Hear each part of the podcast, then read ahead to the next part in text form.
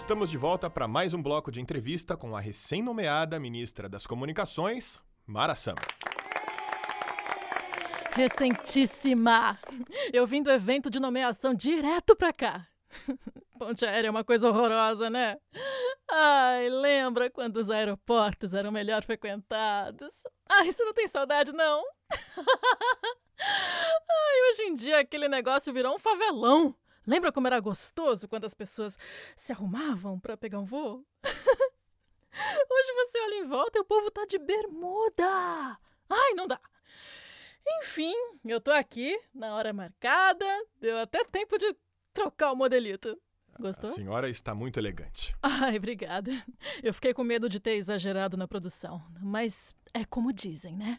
Com um sapato bom e um belo colar de pérolas, não tem como errar. Certo. Sabe, o sucesso pede um tipo chique. Quando eu ligo a TV, eu gosto de ver pessoas assim como eu. Chiques. Não é isso que vocês gostam de ver? Ô, gente! Responde Não aí! é protocolo do programa interagir com a plateia. Precisa ministra. quebrar esse protocolo aí, então. Pra que, que vai ficar censurando a plateia? Ai, é tudo muito quadradinho. É por isso que quase ninguém mais assiste televisão. É bonito ou não meu sapato, gente? De quantos salários mínimos é feito esse sapato, ministra? Muitos, viu? Somando todas as peças do meu lookzinho de hoje, dá pra comprar um belo apartamento nos jardins. E a senhora diz isso assim, sem pudor algum. Mas eu vou ter vergonha do quê? Quer que eu tenha vergonha de ser rica? Eu comprei com o meu dinheiro, eu trabalhei. E eu ainda trabalho muito pra isso. Eu, eu não consegui tudo que eu tenho mamando nas tetas de ninguém, não, como muitos costumam fazer. Ai, sabe, é só nesse país que ser rico é uma ofensa. É muito mimimi. As pessoas deviam olhar pra pessoas como eu e tomarem como inspiração pra mudar de vida, É. pra melhorar. Num país com tantos desempregados e com esse cenário econômico caótico, a senhora ostentando tanto assim, não te parece uma afronta? Mas eu sou uma mulher de berço. Fina, elegante e, portanto, eu me visto como tal. Você jamais vai me ver de sandalinha e cabelo escorrido. Ai, mas olha, eu vou te contar uma coisa. Quem gosta de ver pobreza é intelectual. Porque a massa mesmo gosta de ver luxo. Não é, gente? Ministra, por favor, não interaja com a plateia. Antes do intervalo, estávamos falando a respeito da sua nomeação. Isso mesmo. Ela me pareceu bastante contraditória, não? Depende pra quem, né? Eu digo contraditória porque, se não me engano, uma das primeiras vezes que escutamos falar da senhora foi em meados de 2022, Hum. quando liderava o movimento contra as mulheres na política. Uhum. Então acredito que Espera um minutinho aí, não é um movimento. porque É uma irmandade. E eu nunca fui líder de coisa As nenhuma. pessoas associavam o nome da ministra diretamente ao grupo. Mas aí as pessoas que se responsabilizem por isso, né? Que culpa tenho eu? A senhora tá me dizendo que não tinha a menor ligação com o movimento? Desculpa, mas eu preciso chamar assim. Porque Irmandade é uma outra coisa. Ah, chama como quiser. Tudo vocês gostam de rotular mesmo. Eu chamo de irmandade porque passa uma ideia de uma coisa mais exclusiva. Um movimento é um negócio aberto que entra qualquer um. E a gente sempre trabalhou com critérios. Essa história começou lá atrás, com as meninas do condomínio. Começou com as meninas do condomínio, mas logo tomou proporções gigantescas. Mas não entrava qualquer uma, não. Talvez as pessoas me associem como líder de alguma coisa, porque no dia em que foi aprovada a emenda. A emenda eu- que proibiu todas as chapas com candidatas mulheres. Exatamente. Nós fomos para Brasília e eu acabei assinando como testemunha. E daí a imprensa toda estava lá, eu dei entrevistas. Mas foi mero acaso, meu bem. Qualquer uma das meninas podia ter assinado. Talvez eles tenham gostado dos meus olhos azuis. Deve ter sido isso, ministra. Mas a senhora entende a contradição agora? Contradição? Imagina! Eu tenho as minhas ideias muito definidas. Eu ainda penso exatamente da mesma forma que antes. Para os que não lembram, o movimento ao qual me refiro era um levante contra o feminismo e defendia um papel social da mulher nos moldes dos anos 50, eu diria. Inclusive em relação a direitos civis. Não, não era bem assim, não. Eu me lembro que o discurso de vocês era taxativo quanto ao lugar da Meu mulher. anjo, eu não tô entendendo por que você tá falando como se o movimento, como você diz, não existisse mais. As meninas seguem ativas, fazendo tudo certinho. Me referi dessa maneira porque hoje ele não é tão atuante quanto no passado. A gente mudou a estratégia. Percebeu? O quê? A senhora disse: a gente mudou a estratégia. Ai, jornalista é um tipinho miserável mesmo. Eles se apegam aos detalhes para distorcer tudo que a gente diz e manipular os pobres coitados que ainda restam assistindo vocês. Elas mudaram a estratégia. Pronto? Tá melhor assim? Estão agindo do micro pro macro agora. Dá mais resultado. Depois não quer ser associada ao movimento. A senhora é mesmo cheia de contradições. Ah, eu quero que corte isso, tá bom? Pode cortar? Ô, ô Clarissa, fala com a produção, meu bem. Estamos ao vivo, ministra. A senhora ainda me parece ser muito ligada ao movimento. Não, não, não, não, não. Isso foi lá atrás. Hoje eu tenho trabalho suficiente. Eu já passei o bastão. Mas eu tenho muito orgulho de tudo que a gente conseguiu realizar. Eu imagino. Mas é errado você dizer que a gente enxerga o papel da mulher como nos anos 50, porque não é nada disso. Nós defendíamos apenas uma mulher menos masculinizada, uma mulher mais feminina. Hum. Porque a mulherada não estava mais nem raspando o sovaco, né? Que dirá as pernas? Gente, eu lembro de uma moça que treinava com a gente na academia lá do condomínio, que ela ia de regatinha, levantava os braços, dava até para fazer uma trança. não, uma trança não, um penteado red carpet.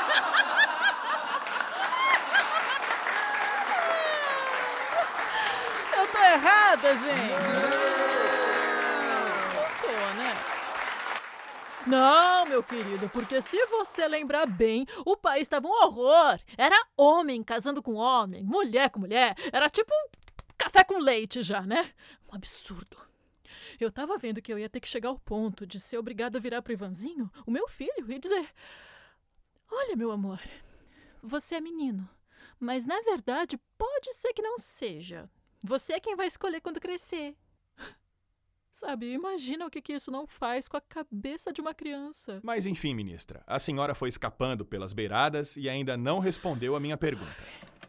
Não é contraditório a senhora defender o fim das candidaturas de mulheres e, alguns anos depois, aceitar um cargo público?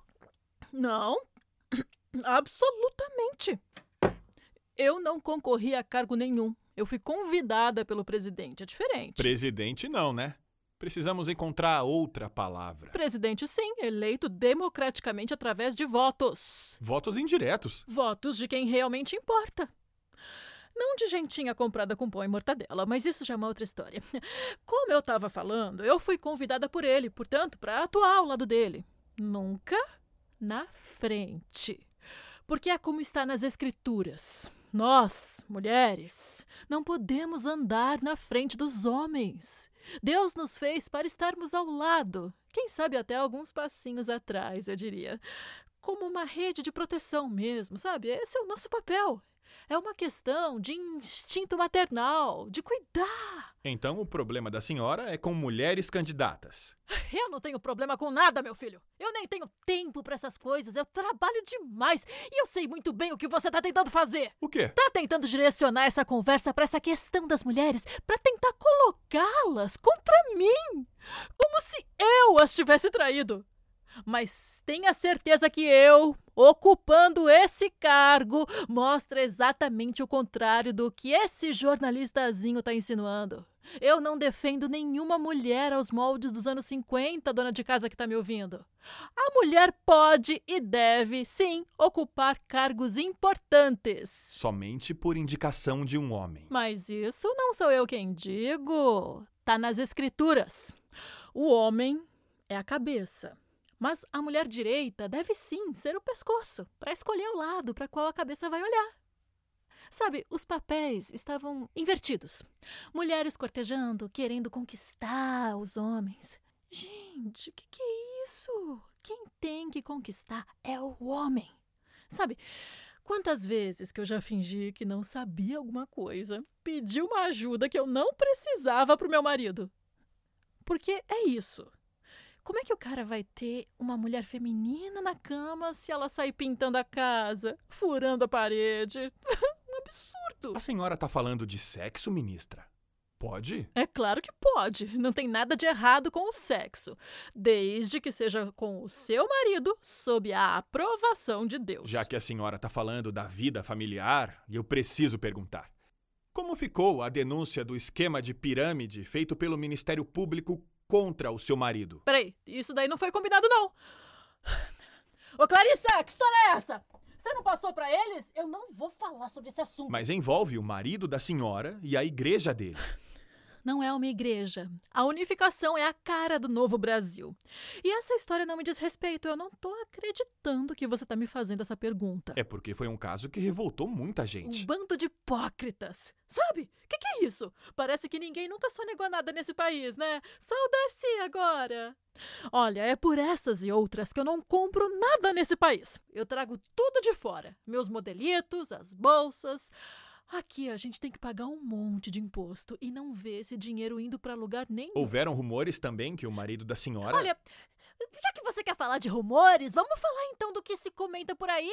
Você, já com a sua idade, tá sempre sozinho, nunca circulou por aí com nenhuma mulher. Ministra. Não, vamos falar disso! Já que você quer falar de intimidades, conta pra gente aquela história daquelas suas fotos que vazaram nos aplicativos de encontros. Ninguém mais falou a respeito disso, né?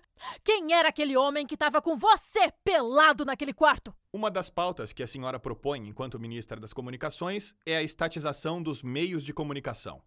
Como a senhora pretende implementar. O que foi produção? Certo. Ministra, temos um empresário ligado à senhora na linha que gostaria de falar contigo. Empresário? Quem? Boa noite. Quem está falando? Boa noite. Eu sou CEO de uma empresa de segurança de dados e tecnologia. Eu tenho um recado para a ministra. Me escuta bem. Seu Perfeitamente. sistema de proteção Firelock é frágil demais. Todos os dados da senhora estão expostos. Senhas de banco, arquivos criptografados, hum, fotos Que íntimas. palhaçada é essa? Quem o senhor pensa que é? Hã? Seu energúmeno. Eu vou atrás de você, eu vou acabar com a sua vida. Ah, eu. Eu não sou o responsável pela invasão. Eu ainda não consigo precisar quem foi, mas fizeram um ótimo trabalho. Essa voz.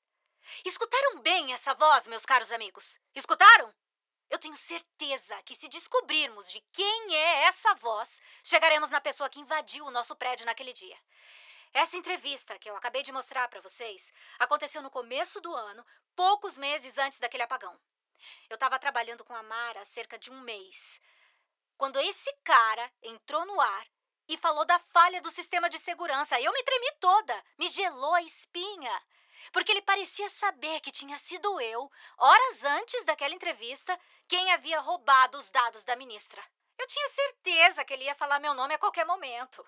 Mas a produção do programa foi mais rápida e derrubou a ligação. Mas quem disse que ele não entrou em contato com ela mais tarde? Ou, sei lá, em algum outro dia? Eu tô com isso na cabeça porque eu me lembrei que logo depois ela instalou um outro sistema de segurança nos computadores da casa dela e do gabinete. Mas eu não consigo me lembrar o nome. Mas deve ter sido a empresa desse homem. Como foi que eu deixei isso passar? Há quanto tempo será que ela sabia o que eu estava fazendo? Eu tenho certeza que se não foi ele quem mandou a foto do celular do Freitas, ele sabe quem foi. Deve saber quem matou e quem mandou matar a Araci. Eu peço a ajuda de vocês. Nós precisamos descobrir quem é esse homem. Eu tenho certeza que ele está envolvido com o rato que abriu a boca. O desgraçado do rato que entregou o Freitas, a Araci e a nossa localização aquele dia. Tem rato na linha. Cuidado, meus amigos. Se tiver alguém me escutando, me ajuda a descobrir o nome da empresa de segurança de dados que roda atualmente no Ministério. O meu faro tá me dizendo que tem alguma coisa por trás disso aí. O fato é que agora eles já sabem de tudo e estão atrás da gente. Conseguiram chegar muito perto. E da próxima vez que atacarem, a gente vai precisar estar alguns passos na frente.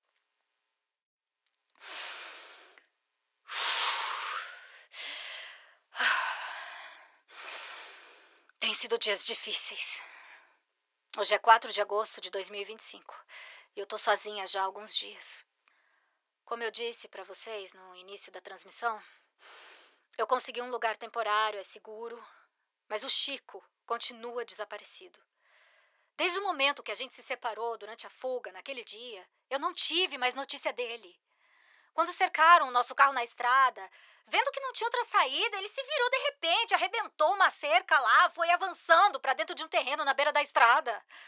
Aí a gente abandonou o carro, seguiu a pé, correndo, no meio do mato. Eu me lembro como se fosse ontem. Eu fiquei escondida a noite toda.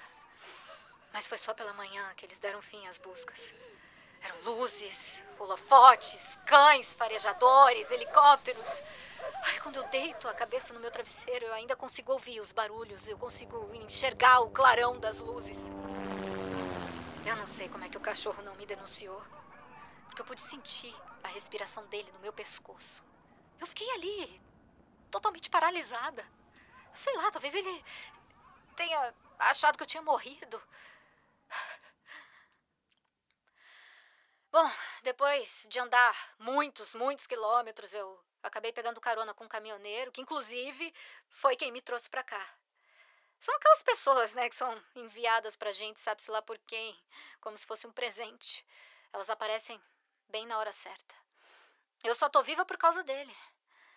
Bom, enfim, ele me trouxe para uma antiga biblioteca desativada. A família dele foi toda assassinada e torturada por oficiais do novo regimento. Um dia, quando ele voltou para casa, depois de uma entrega, ele encontrou a esposa e os filhos enforcados. Ganhamos um aliado nosso nessa luta. Alguém que tem acesso livre a várias cidades e que vai me ajudar a conseguir mais aliados. Aqui, além dos livros que me fazem companhia, eu tenho um quartinho improvisado. Esses foram alguns dos poucos livros que se salvaram depois da proibição da publicação de obras de ficção. Foram todos queimados, como na Inquisição. Eu tenho também um fogão e tenho até uma geladeira. O camarada que me trouxe para cá era o zelador da universidade que funcionava aqui antes do novo regimento acabar com o ensino superior público. Tô ficando no quarto que costumava ser dele. Uma vez por semana, ou sempre que pode, ele vem aqui, me traz comida, produto de higiene e tal. Me arrumou até a parafernália aí para eu conseguir fazer as minhas transmissões. Mas eu tenho certeza que não conseguiram pegar o Chico. Porque senão a gente já estaria sabendo do pior. Porque os oficiais teriam o prazer de exibir com orgulho a cabeça do nosso querido Chico de Souza. Se alguém que está me escutando agora, algum amigo da rede que sabe alguma informação a respeito do meu professor, manda um sinal, uma pista, manda uma notícia, por favor! Ai, gente, o que, que eu tô falando? O que, que eu tô falando? Como é que alguém vai me mandar alguma coisa? Eu só tenho esse rádio aqui. As informações só saem, nunca chega nada. Não tem nem como chegar, né? Não tenho mais nem rádio, não tenho celular.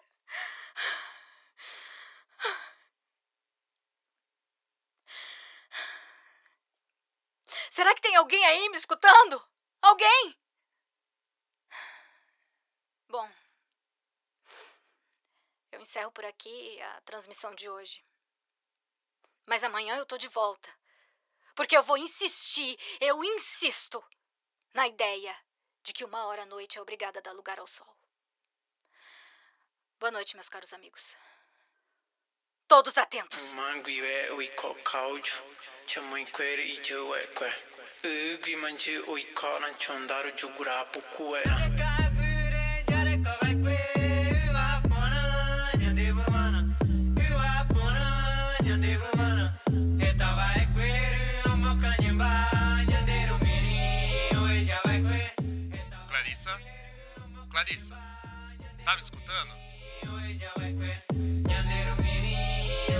We.